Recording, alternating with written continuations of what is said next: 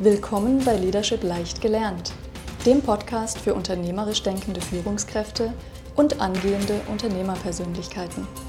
In unserem Podcast geht es um Themen rund um Leadership und Management. Guten Tag, Jan Arne und ich sitzen mal wieder auf dem roten Sofa und sprechen heute zum Thema Lernen. Stimmt. Lernen wird ja oft negativ assoziiert. Man denkt so an die Schule und die Schulzeit und wie ungern man sich hingesetzt hat und irgendwas gelernt hat. Also viele zumindest, nicht alle. Wie kann man sich aber heute im Erwachsenenalter dem Thema Lernen positiv nähern? Ich würde sagen, äh, Nike, just do it. Du kommst ums Lernen nicht drum herum. Also wenn du als Erwachsener in einer Umgebung bist, in der du nicht zu lernen brauchst, dann empfehle ich äh, sofort den Standort zu wechseln, die Position zu wechseln, äh, weil das sind dann Arbeiten, Arbeitsumgebungen, Arbeitsumfelder, die es nicht mehr lange geben wird.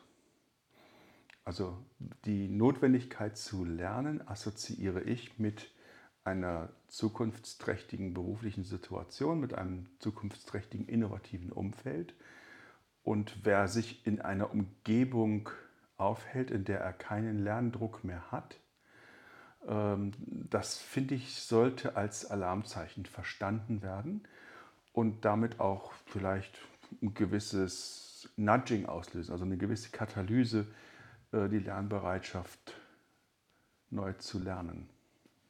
Da sind wir schon im Thema des äh, lebenslangen Lernens. Das Gehirn bleibt ja, Gott sei Dank, plastisch bis zum Schluss. Das heißt, wir sind lernfähig bis zum Ende. Und so wie du gesagt hast, sollten wir das ja auch sein, um weiterhin auf dem Arbeitsmarkt äh, bestehen zu können. Mhm. Wie lernt man denn am besten? Also du hast jetzt von Lerndruck gesprochen. Auch das Wort Druck wird ja oft negativ assoziiert. Kann man sich dem Thema nicht irgendwie positiv nähern, dass man nicht einen Lerndruck empfindet, sondern auch wissenshungrig ist und sagt, ich möchte ja lernen, ich möchte mich weiterbilden und weiterentwickeln. Absolut, das hängt ja von der Persönlichkeit ab. Schau mal, ich habe ja hier extra für heute den Inventar der Stärkentest der Universität Zürich an mir selber gemacht. Äh, werden wir verlinken in den Show Notes. Und gucke mal da, was ist meine größte Stärke? Was steht da? Die Liebe zum Lernen. Ach, yes. wie schön, Jan Arne. Also es gibt Menschen, die lernen einfach richtig gerne. Was Und hast du am wenigsten? Freundlichkeit. da will der sie gleich schnickeln, was ich am wenigsten habe. Das wird heute nicht verraten. Spaß beiseite. Es gibt Menschen, ähm, die von Natur aus gerne lernen. Da zähle ich offensichtlich dazu. Von daher macht es mir offensichtlich auch Spaß. Und gut, sonst wäre ich in meinem Job falsch, ganz klar. Es gibt Menschen, die nicht so gerne lernen. Und die Frage ist, wie kriegen wir Menschen, die nicht so gerne lernen, in die Richtung, dass sie da vielleicht ähm, sich damit beschäftigen. Das eine hast du schon gesagt, es sind schlechte Erfahrungen, es sind schwierige Erfahrungen, beispielsweise in der Schule. Ähm, die, Schul die Schulmethoden, um zu lernen, sind teilweise katastrophal. Ich habe kein anderes Wort dafür. Ähm, in den Show Notes habe ich verlinkt auf die Vera Birkenbiel eine Großmeisterin des Lernens, eine Großmeisterin der Didaktik, äh, viele, viele andere Sachen auch. Ähm, und sie zeigt uns ja auf, wenn wir lediglich Faktenwissen abfragen, und die Fakten, die ich jetzt im Kopf habe, sind ganz sicher andere Fakten, als die du im Kopf hast. Das heißt, wenn wir einfach nur Faktenwissen abfragen, check, check, check, dann gibt es richtig und falsch. Falsch ist schlecht. Oh, schlecht. Ähm, fünf Fehler gemacht, ganz übel. Und was Vera Birkenbiel uns so wunderbar beibringt, ist, dass es kann ja nicht darum gehen, irgendwie Fakten abzufragen, sondern es geht ja darum, mit dem Wissen, was wir erworben haben, uns in der Welt hoffentlich irgendwie zukunftsträchtig zu orientieren. Das heißt, es sind komplexere Fähigkeiten und was sie in dem Beispiel, auf das ich verlinkt habe, finde ich ganz wunderbar macht. Sie spielt am Klavier verschiedene kleine Stückchen und der Proband soll eben raten, was das ist. Ist es ein Corelli, ist es ein Mozart, ist es ein sonst was?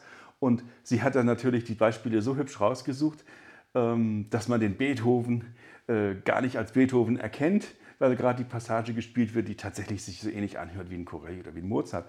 Und wer jetzt also Corelli und Mozart verwechselt, sagt sie, ja, das kann man durchaus verwechseln, weil da gibt es gewisse Ähnlichkeiten und so weiter. Und eben dieses nicht den, den, ähm, die falsche Antwort als rein negativ abzutun. Das ist, glaube ich, eine ganz wichtige Sache. Das gelingt in ganz vielen Lernfeldern, wenn wir uns in Geschichte, in Sprache, in, in, in äh, vielen Sachen unterhalten. Da gibt es ja viel mehr als richtig und falsch. Auch im Bereich der Wirtschaft gibt es häufig nicht nur richtig und falsch. Es wird dann schwieriger, wenn wir Atomphysik studieren oder Quantenmechanik. Äh, da sind Fehler schon irgendwie schwieriger. Aber in ganz vielen Bereichen können wir ein motivierendes Lernen machen, indem wir auch aus der Antwort, die vielleicht nicht perfekt ist, äh, noch viel mehr lernen als, als aus einer perfekten Antwort. Und da ist die Kompetenz der Lehrperson gefragt. Wie gehe ich damit um, wenn jetzt Oh, Stefan, zum dritten Mal. Sagst du was Falsches? Wenn ich so auf den Stefan zugehe, dann wird er wahrscheinlich den Rest der Stunde seine Klappe halten. Wenn wir das irgendwie anders angehen und sagen, hm, noch nicht so ganz richtig, hat jemand noch eine andere Idee dazu? Wie könnte man das noch anders vielleicht ergänzen? Und ein bisschen spielerisch Fragen dran gehen, dann ist das, denke ich, ganz wichtig. Wenn wir uns die Lehrveranstaltungen anschauen, so wie, sich, so wie ich sie auch früher erlebt habe, sowohl im schulischen als auch im hochschulischen Umfeld. Dann setzt man sich irgendwo hin, dann geht die Tür auf, dann kommt da die Lehrperson rein und dann geht's los. Von links und von rechts und von überall Fakten, Fakten, Fakten. Und entweder du hast sie halt mitgeschrieben im Saal oder hast sie halt nicht mitgeschrieben. Verstehen kannst du sowieso nicht. Also musst du sie bestenfalls mitschreiben, vielleicht sogar im Tandem mit deinem Nachbarn der auch mitschreibt, sodass ihr euch dann gegenseitig ergänzt und dann muss es hinterher nacharbeiten. Das ist machbar, es ist möglich, es macht aber keinen Spaß und es ist wenig motivierend. Das heißt, Menschen, die jetzt nicht gerade äh, so ein Persönlichkeitsprofil haben wie ich selber, der eben sehr gerne lernt, die tun sich damit unheimlich schwer. Und die Frage ist, wie kann eine Lehrperson auch Menschen abholen, die nicht per se gerne lernen? Und da beziehe ich mich auf Konzepte, die ich vom Henning Beck lernen durfte. Die Bücher vom Henning Beck zitieren wir auch in den Show Notes. Und da ist es so, das erste ist eben nicht mit Fakten von links und rechts um die Ohren hauen, weil wenn ich erstmal mit Ratschlägen komme, da hat die Hälfte vom Kurs sowieso keine Lust mehr zuzuhören, sondern wie geht Lernen? Am Anfang ist es die Frage neugierig machen. Wie mache ich jetzt Menschen neugierig auf ein Thema, das ich unterrichten möchte?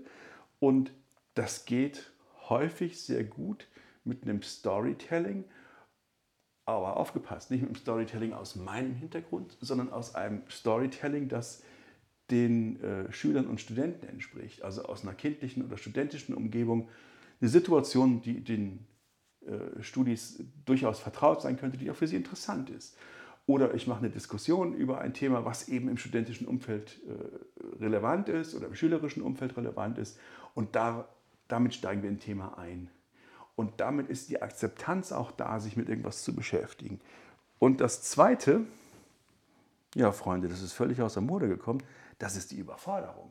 Das heißt, nachdem wir in die Diskussion eingestiegen sind oder ein Storytelling, komme ich mit einer Aufgabe, oh, die ist ja voll krass einfach, und fange mal an und dann stellen wir fest, oh, kriege ich aber nicht hin. So, hm, nicht hingekriegt?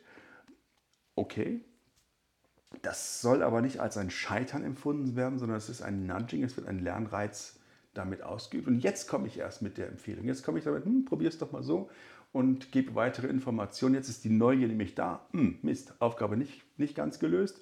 Jetzt kommt die Information, aha, mit der Information, die wir jetzt geben, ist auch die Lernbereitschaft da, da hört uns das Publikum zu.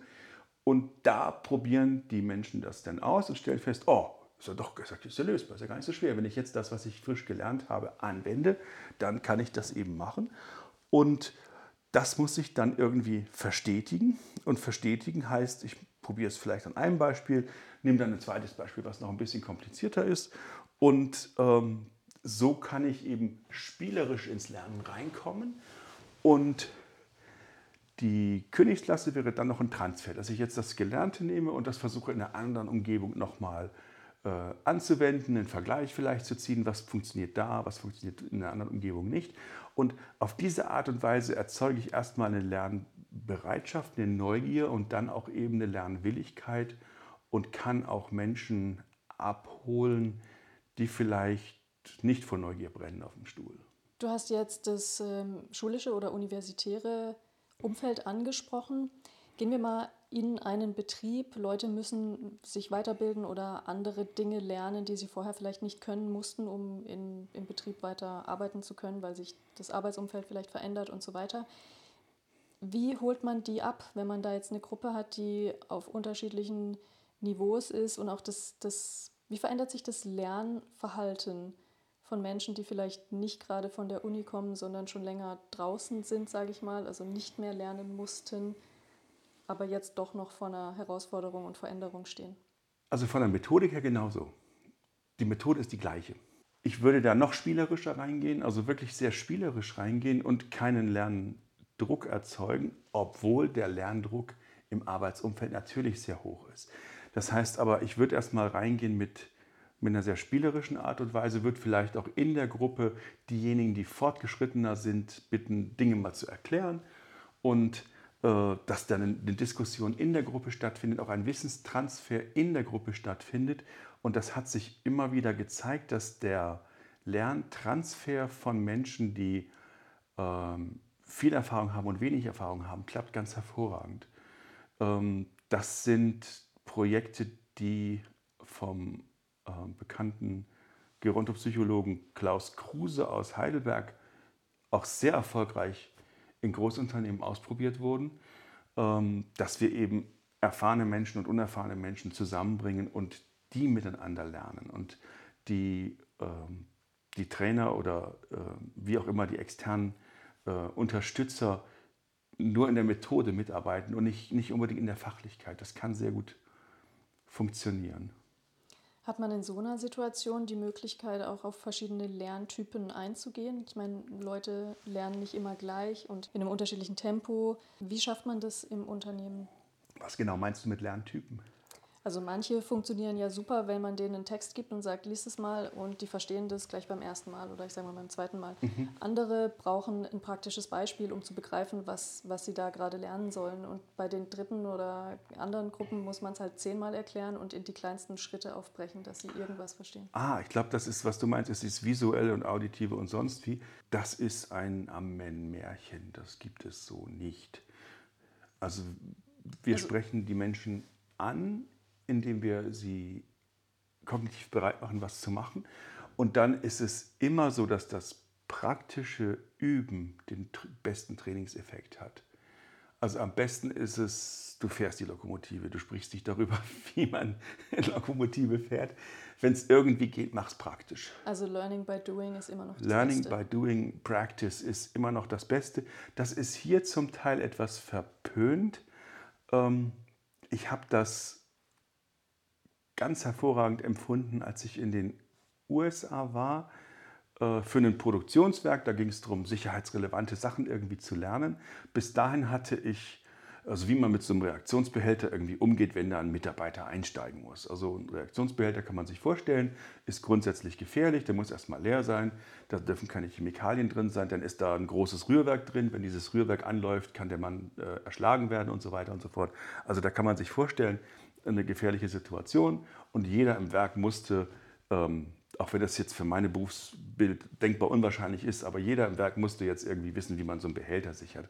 Und da war es so, es gab einen Musterbehälter und da bist du zu diesem Musterbehälter hingegangen und hast dann tatsächlich die Steckscheiben gesetzt und du hast den, den Motor verriegelt mit so einem Schloss, dass du da nichts machen konntest. Also Learning by Doing, das ganz praktische Umsetzen ist einfach das Beste. Ähm, genauso wie in der Sprache lernen. Sprache lernen geht am besten, indem man die Sprache spricht oder schreibt, also praktisch anwendet und nicht nur irgendwelche gymnastischen Übungen macht. Und ich glaube, das ist die Königsklasse, dass wir also möglichst viel in der Praxis äh, üben und auch möglichst viel an Praxisbeispielen. Also das, das ist, es gibt Menschen, die können nicht sehr gut abstrahieren. Und für Menschen, die nicht sehr gut abstrahieren können, ist es sehr wertvoll, sehr beispielhaft zu arbeiten, auch sehr beispielhaft zu sprechen und sehr praktisch zu bleiben, weil wir wollen natürlich auch Menschen, die nicht nur positive Lernerfahrung haben, abholen und mitnehmen in so einem Prozess. Und ich habe festgestellt, dass die größten Barrieren im Kopf desjenigen sind, der sich das nicht zutraut. Wie kann man die Barrieren lösen? Das kann nur derjenige selber. Also ich kann ihm nur anbieten, ich, ich nehme dich mit, ja. Und wenn der sich verweigert, hast du keine Chance. Das geht gar nicht. Also das kann nur derjenige, der selber betroffen ist, indem er feststellt, ob es den heutigen Tag haben wir rumgekriegt, das wäre ja gar nicht so schlimm. Und dann machen wir den nächsten Tag und stellen fest, ah, das war ja auch nicht so schlimm. Und dann stellen wir nach einer Woche vielleicht fest, das kann ja vielleicht sogar ein bisschen Spaß machen. Aber die Bereitschaft mitzumachen, die muss von demjenigen kommen. Wenn sich derjenige verweigert, hast du von außen keine Chance, das geht nicht. Ähm, dann kannst du die leider nur rausschmeißen. Tut mir leid, das ist so. Ähm, das macht dann auch keinen Spaß, aber da habe ich keine Chance. Also ich kann sehr, sehr viel probieren. Nur gegen eine absolute Lernresistenz hast du von außen keine Chance. Das, das funktioniert nicht. Was ich festgestellt habe, ist, wenn wir eine motivierende Lernumgebung schaffen, ist, dass manche Menschen, ich kann nur sagen, abgehen wie eine Rakete. Also wenn du eine motivierende Lernumgebung schaffst, wenn es zielführend sinnvoll ist und die Menschen genau verstehen, worum es geht, dann hast du zum Teil Leute, die kein Abitur haben, die fangen auf einmal an, Quantenmechanik und äh, Differentialgleichungssysteme zu rechnen. Oh, wie, wie schaffst du denn das? Das ist ein schönes Boah. Beispiel. Ja. Würdest du also sagen, alle können theoretisch alles lernen, wenn man es halt in die richtigen Schritte aufbricht? Sagen wir mal, eine gewisse Gehirngesundheit in Klammern Intelligenz vorausgesetzt, ja. Also mit, mit einem gewissen Mindestmaß an äh, Brain auf jeden Fall. Hilfreich ist natürlich auch eine gewisse Sozialisation. Aus der Sozialisation heraus kommt auch äh, die, die, die Lernbegeisterung oder nicht. Und wenn du eine, eine adäquate Sozialisation hast und adäquate ähm, Voraussetzungen, ja, natürlich. Da sehe ich keine Gründe, warum jemand irgendwas nicht lernen kann. Äh, gut, es gibt Leute, die sagen, sie können keine Mathematik, die fangen ja nicht mal an, sich mit einem Differentialgleichungssystem zu beschäftigen. Wenn du mit einem zahntheoretischen Problem kommst, klappen sie die Augen zu. Obwohl es sehr schöne, beispielhafte Sachen gibt, die man auch ohne tief in die Mathematik einzusteigen äh, machen kann. Und ja, da würde ich sagen, traut euch einfach. Und äh, lernt das, was euch interessiert natürlich. Ich meine, wir sind jetzt hier im Bereich Technik und Naturwissenschaft sehr tief reingestiegen. Das kann ein musikalisches Thema sein, das kann ein sprachliches Thema sein. Ähm, und lernt das, was euch interessiert. Das ist, glaube ich, ganz wichtig. Hast du da noch Tipps, wie man das Lernen, sagen wir zum Beispiel von einer neuen Sprache, weil möglicherweise der nächste Job ist halt im Ausland, man muss die Sprache lernen, dass man ein bisschen zurechtkommt. Wie integriert man das aber in den Arbeitsalltag? Just do it. Du musst die Prioritäten setzen, das braucht Zeit. Und wenn du nicht bereit bist, jeden Tag zwei Stunden zu machen, ja, dann vergiss es. Dann, dann, dann musst du gar nicht erst anfangen, das ist nur Frust. Also Disziplin. Ähm, das kann Disziplin sein, das kann auch Timeboxing sein, dass wir einfach mit unserer Zeit bewusst umgehen. Das ist auch die Frage der Priorisierung. Ähm, ich muss vielleicht auch auf Dinge verzichten, die ich sehr gerne mache, um beispielsweise die Sprache zu lernen. Um die Sprache zu lernen, wäre ich nicht der richtige Experte. Da gibt es andere, die das deutlich besser können. Äh, da können wir bei Vera Birkenbiel mal stöbern. Da können wir auch ähm, auf den Helge Straube von Yiki verweisen mit seinen Sprachduschen, der auf dem Gebiet ein Experte ist. Und warum ist Helga ein Experte für Lernen? Weil er selber in der Jugend damit Schwierigkeiten hatte. Das ist vielleicht auch ganz interessant. Menschen, die vielleicht ähm, mit dem Lernen grundsätzlich sich eher schwer tun, sich dann intensiv damit beschäftigen, die finden dann auch Wege.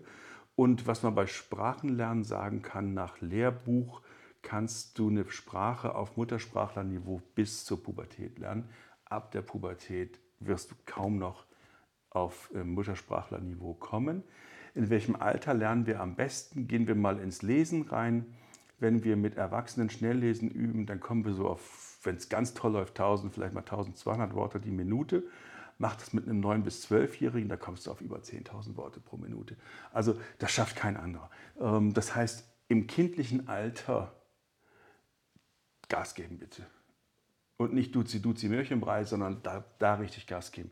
Die können das und die mögen das. Ja, die haben richtig Spaß dran. Ja gut, da sind wir jetzt ein bisschen drüber schon, also zwei, drei Jährchen vielleicht, aber... ja gut, bei uns ist Hauptmann Mainz verloren, aber du verstehst, was ich sagen will. Dieses ganze, oh, oh, mein Kind wird überfordert. Ja, lass es doch mal laufen. Ähm, die, die können viel, viel mehr, als wir denen zutrauen. Und das muss auch kein, ähm, wie soll ich sagen, extrinsisch motiviertes Wunderkind sein, das da zwölf Stunden am Tag äh, an irgendeinem Instrument rum, rumprokelt. Intrinsisch motiviertes Wunderkind. Das ist mir tausendmal lieber, das intrinsisch motivierte, genau. Also nicht die Mama, die ihre eigenen so, Komplexe ja. äh, daran wieder äh, abarbeitet, dass sie ihr Kind äh, an irgendeinem Instrument sich aufarbeiten lässt. Jetzt hat sich äh, seit unserer Schulzeit die Medienwelt ein bisschen verändert. Es sind äh, viele neue Medien auch dazugekommen. Wir haben Social Media, jeder hat ein Handy in der Tasche. Ja. Also ich erinnere mich noch an meinen Mathelehrer, der gesagt hat, nein, ihr müsst Kopf rechnen können. Und wir so, nee, ja. es gibt doch Taschenrechner. Und er so, ja, hast du immer einen Taschenrechner dabei? Ich so, ja, jetzt heute schon. Ne? Also klar war damals nicht, aber heute ist das so. Wie verändern diese neuen Medien und auch Geräte den Zugang zu Informationen und auch zu unserem Lernen und Lernverhalten? Also der Taschenrechner hilft uns zu verblöden, das Handy im Wesentlichen auch in erster Linie. Da bin ich ganz knallhart. Ähm, ich selber habe nur zwei Semester Mathe studiert ohne Electronic Device. Oh mein Gott! Da wusstest du, wenn du rechnest und du kommst auf ganz krumme Zahlen, das kann es nicht sein weil die Aufgaben waren natürlich so brillant gestellt, dass es nicht, das war nicht ganz ohne. Also muss da schon mal ganz schön ran. Ähm, aber das lässt sich machen und ich wäre auch sehr dafür, diese, diese Gehirnkrüppel wieder ähm, im schulischen Unterricht abzuschaffen, weil, hey, wir haben heute junge Menschen, die können nicht mehr abschätzen, die können nicht mehr überschlagen. Ähm, dadurch, dass wir selber viel eben bis in die Unilandschaften rein mit dem Kopf gemacht haben, hast ein gewisses Gefühl für Zahlen, du hast ein Gefühl für Mengen und kannst vieles abschätzen. Das kann heutiger Mensch nicht. Nimm ihm das Ding da weg, äh, der schreit und bricht zusammen und kann nicht mehr. Und das finde ich sehr schade. Ähm, zweites Problem, die Quantität der Information ist explodiert und die Qualität der Information ist implodiert. Die Wahrscheinlichkeit, wenn du früher ein Buch, das ist dieses Ding, was knatscht, wenn man es aufmacht, wenn du ein Buch in die Hand genommen hast, dass du darin eine relevante oder auch halbwegs verlässliche Information gefunden hast, ist hoch. Ähm, die Wahrscheinlichkeit, wenn du ins Internet guckst, dass du da eine qualitativ hochwertige und verlässliche Information bekommst, ist sehr durchwachsen, je nachdem, was du findest. Und ähm, mein Beispiel, um da einzusteigen, ist, du guckst mal bei Google, ähm, was Seelenmangel auslöst. Oh, Seelenmangel löst brüchige Fingernägel aus. Oh shit, ich habe brüchige Fingernägel. Seelenmangel löst dünne Haare aus. Oh nein, Jesse, ich habe dünne Haare. Ich glaube, ich habe Seelenmangel. So, dann guckst du mal genauer hin, was Seelenmangel ist. Ähm, ja, Selenmangel gibt es nicht. Das heißt Selenmangel. Selen ist ein chemisches Element. Und wer Selenmangel hat, so wie ich bestimmt, weil ich habe brüchige Fingernägel und meine Haare und mir ist auch sonst schon ganz übel geworden, weil ich bestimmt diesen Selenmangel habe, ähm, da musste also Selen zuführen, steht da. Also wackel ich jetzt zur Apotheke und kaufe mir Selenkapseln, um gegen Selenmangel vorzugehen, den ich ja nach meiner Selbstdiagnose offensichtlich habe. Ist geistig wissenschaftlicher Blödsinn, weil Selenmangel ist bekannt in äh, entlegenen Gegenden im, im Tibet. Ansonsten kannst du kaum Selenmangel bekommen. Äh, übrigens, wenn du Selenmangel hast, ist das Zuführen von Selen hochproblematisch. Du tust dir wahrscheinlich eher was Schlechtes als was Gutes an. Worauf will ich hinaus? Informationen werden gestreut, um Märkte zu schaffen. Ja, wir stellen Selenkapseln her, die keine Sau braucht, können damit aber Geld verdienen. Und du verstehst mich an diesem simplen Beispiel. Was uns fehlt, ist die mediale Kompetenz und da schließe ich mich nicht aus. Es ist extrem schwer, die Qualität von Informationen einzuschätzen. Ich kann das zum Teil auch nicht mehr. Das heißt, äh, das sind Sachverhalte, die sind auch für einen, ich schätze mich mal halbwegs gebildet ein, halbwegs gebildeten Menschen nicht mehr einzuschätzen. Du brauchst äh, andere, die einen anderen Blickwinkel haben, die andere Einblicke haben, um die Realität überhaupt noch einschätzen zu können. Weil es wird so viel Bullshit veröffentlicht, von, um, um persönliche Interessenlagen voranzubringen, dass du es kaum noch überblicken kannst. Und übrigens, die schreiben ja alle voneinander ab. Also da kannst du auch auf Zeitungen häufig gar nicht mehr schauen, weil sie entweder nicht sauber zitieren oder gar nicht zitieren oder falsch zitieren. Das heißt, wenn ich äh, eine 0815 Zeitung mir anschaue, dann gucke ich mir die Quelle an und lese normalerweise die Quelle. Das ist Hanebüchen, was da gemacht wird. Und das stimmt. Also man braucht definitiv eine, eine hohe Medienkompetenz, um sich da zurechtzufinden. Es ja. gibt ja auch immer mehr so Faktencheck-Seiten, wo man nochmal nachprüfen kann und auch dort die Quellen nachlesen kann, wenn man jetzt irgendwie auf eine Nachricht gestoßen ist, die man für fragwürdig hält. Sind die Aber, zuverlässig? Hast du da Erfahrung? Äh, ich habe da wenig Erfahrung. Okay. Ich verlasse mich äh, nicht allzu sehr auf solche Medien.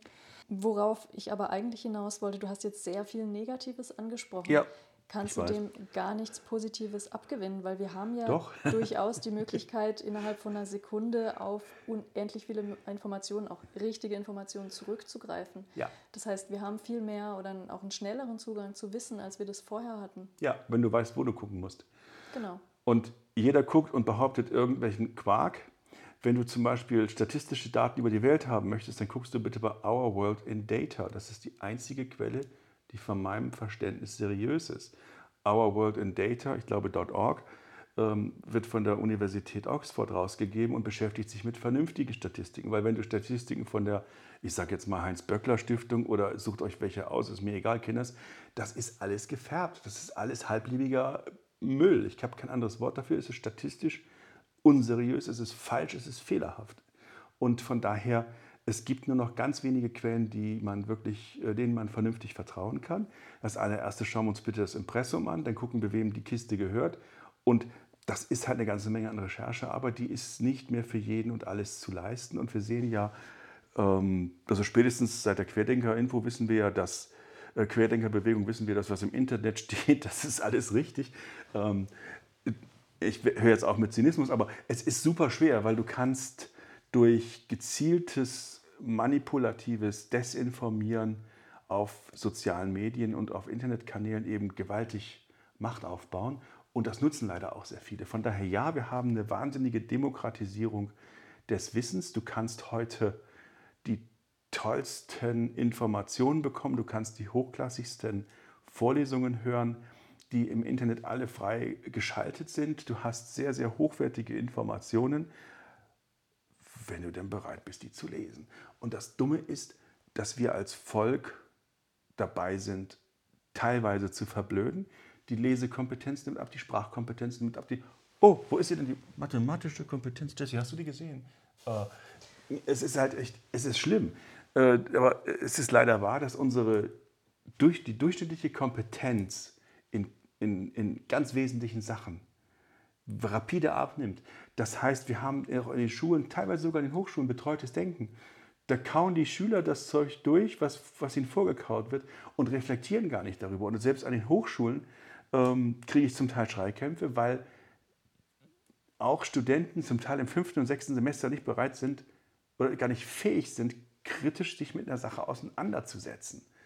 Und diese, diese kritische Auseinandersetzung und das, das Diskutieren, auch durchaus äh, kontroverse Diskutieren, das macht aus von meinem Verständnis ja die Universität aus. Sie braucht keine Universität, wenn es da nur eine Lehrmeinung gibt und die nicht in Frage gestellt werden darf. Dann brauche ich keine Unis mehr.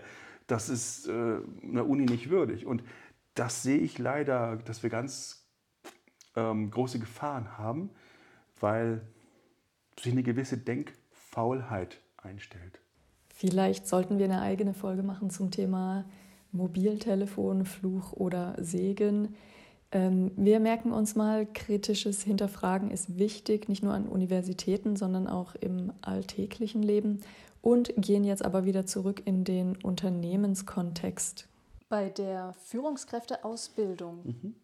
kannst du da sagen, was wesentlich ist? Was sollte man da unbedingt lernen? Sozialkompetenz. Das ist das Wichtigste? Ich, Kommunikation, Sozialkompetenz? Ja, ja, ich denke schon. Und wie lernt man das? In der Schule, im Kindergarten. Ähm, wenn du in der, wenn du im Beruf kannst, denke ich nur noch schleifen. Also das sind äh, die Themen, die tatsächlich aus der Kindheit, aus der Familie, aus der Sozialisation der Schulzeit kommen. Ähm, wenn du in der, im Unternehmen bist, hast du vielleicht noch äh, einen Trainer oder eine Trainerin, mit der du dich austauschen kannst. Ich hatte zwei davon. Und die können dich nochmal stupsen. Das ist unter Umständen sehr hilfreich. Wenn du einen guten Chef, eine gute Chefin hast, kann das unheimlich wertvoll sein. Wenn du selber ein gewisses Maß an Sozialkompetenz hast, kannst du dich natürlich auch mit deinem Team weiterentwickeln. Das heißt, ein moderner Chef, eine moderne Chefin in einem fortgeschrittenen Führungsverhalten ab Ebene 4 nach Stefan Mehrath, also flexible Führungsziele, oder aber die flexible Ziele, oder aber der ähm, evolutionären Führung geht nur mit sehr hoher Sozialkompetenz. Die Fachkompetenz stört nicht, die darf er sie es weiter behalten, ist aber weniger erforderlich. Das heißt, der Fokus liegt ganz klar auf der Sozialkompetenz, ja. auf einer guten Kommunikation. Ja, unbedingt. Genau, okay. Wie lernt man Dinge, die einem selbst schwer fallen? Gibt es da Tipps und Tricks? Die erste Frage ist, warum willst du sie überhaupt lernen? Möglicherweise sind die wichtig für den Beruf oder das Umfeld. Also wenn die Sachen wichtig sind, dann würde ich sagen, eat the frog. Dann runter Augen damit. zu und durch. Augen zu und durch, ja. Okay, einfach machen, just do it. Just do it. Am Anfang, genau. Und ähm, hier liegt ja, guck mal, da liegt ein schönes Buch, das ist von James Clear, das heißt die 1%-Methode. Ähm, überfordere dich nicht selber. Mach es in kleinen Schritten. Findest du es sinnvoll, sich selbst Lernziele zu setzen Unbedingt. und dann so Milestones abhaken, next? Unbedingt. Für die persönliche Motivation oder fürs Tracken, wo stehe ich gerade? Oder? Ja, wir sprechen jetzt die ganze Zeit vom Lernen, gehen wir noch ein bisschen genauer rein, weil Lernen, wenn du dich vor eine Gruppe stellst und bringst ein Thema, heißt es, ah, kennen wir schon. Ja, kennen oder können. Ich meine, ich gehe jetzt auf die, kurz auf die Taxonomie nach Blum ein, weil ich glaube, das ist ganz wichtig. Das erste Kennen beim Lernen ist ja Erinnern. Das heißt, wir können uns an irgendwas erinnern. Ich kann den Begriff einschätzen. Nehmen wir jetzt die Boston Consulting Matrix. Jeder BWL-Student muss dieses komische Ding mit den äh, Stars und Chaos und was weiß ich da alles äh, und, den, und den armen Hunden lernen, Poor Dogs. So. Dann ist das zweite das Verstehen, nämlich ähm, das Ding irgendwie verstehen, was, das, was damit gemeint ist. Und das dritte ist dann das Anwenden. Und gerade ich nehme diese BCG-Matrix sehr gerne, weil im sechsten Semester sagen wir die Schüler, oh, kennen wir doch, warum sollen wir das? Ja, kennen oder können. Dann lässt sie mal an einem Beispiel arbeiten und sie fliegen voll auf die Fresse, weil sie kriegen es nämlich doch nicht hin. Sie haben es nicht richtig verstanden, sie können es nicht anwenden. Das ist die dritte Stufe, das Anwenden, nämlich in einem Zusammenhang irgendwie damit was machen. Die vierte Stufe wäre das Analysieren, also eine komplexe Situation betrachten und einordnen. Und damit sind wir auch schon durch. Das heißt, wenn wir auf dem Bachelorstudium sind, dann sind wir auf der Taxonomiestufe anwenden, vielleicht noch analysieren. Mehr könnt ihr nicht. Die meisten, die allermeisten. Mehr darf ich nicht prüfen.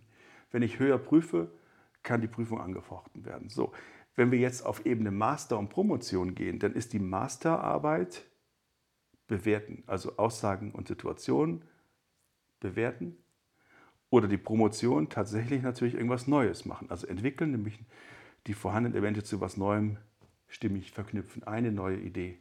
Das ist eine Promotionsleistung. Da kommt ja kaum jemand hin. Und wenn du das jetzt mal auf den unternehmerischen Kontext beziehst, also wenn du Genau das Gleiche, ja. Genau. Wenn, da kannst du auch quasi diese ganzen Stufen durchgehen und die Entwicklung ist dann möglicherweise deine neue Business-Idee oder du machst was Neues aus dem Gelernten, was du gemacht hast. Absolut. Das, das Entwickeln wäre dann, das neue Produkt zu entwickeln in der Entwicklungsabteilung. Das wäre, den Führungsstil unter Umständen weiterzuentwickeln. Das ist, ähm, das ist genauso anzuwenden. Und ja, machen wir uns nichts vor, viele Menschen kommen ja gar nicht bis in die Stufen 5 und 6 der Taxonomie hoch. Müssen UnternehmerInnen das können und auch tun? Das hängt vom Markt ab. Also in einem Markt, der ähm, keine besonderen Anforderungen hat, ähm, also ich hoffe jetzt äh, nicht einem äh, Imbissbudenbetreiber äh, auf die Füße damit zu stehen, aber in einer Einsanlage eine Imbissbude zu betreiben, ist ein relativ einfaches Geschäft. Du brauchst halt eine gewisse Hygiene, du musst deine Würstle oder was auch immer du da veganen Würstle brätst einkaufen und du musst sie verkaufen. Ähm, für ein derartiges Geschäft musst du nicht viel intellektuell beitragen. Ähm, was du können musst, ist, du musst dich organisieren, du musst deine Leute organisieren, du musst mit deinen Leuten vernünftig umgehen, dass sie halt kommen ähm, und so weiter. Gewisses kaufmännisches Grundverständnis, aber da brauchst du nicht viel zu entwickeln unter Umständen. Wenn sich der Markt natürlich verändert und die veganen, veganen Würste nicht mehr gefragt sind, dann musst du vielleicht auf die veganen Buletten umstellen. Das kann schon noch sein, aber es gibt Geschäfte, die sind relativ überschaubar und dafür musst du auch nicht unbedingt analysieren und bewerten können unter Umständen. Das sind so Geschäfte, die laufen wie, wie geschnitten Brot. Wenn wir jetzt in äh, komplexere Produkte gehen oder komplexere Dienstleistungen, dann kommst du ohne das nicht mehr drum herum.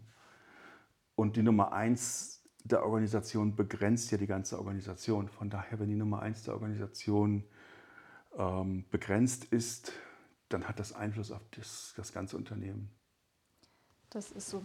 Hast du abschließend noch ein paar gute Tipps und Tricks fürs Lernen? Du kommst nur dann an, wenn du losläufst. Just do it. Auf jeden Fall. Wunderbar. Vielen Dank. Danke dir.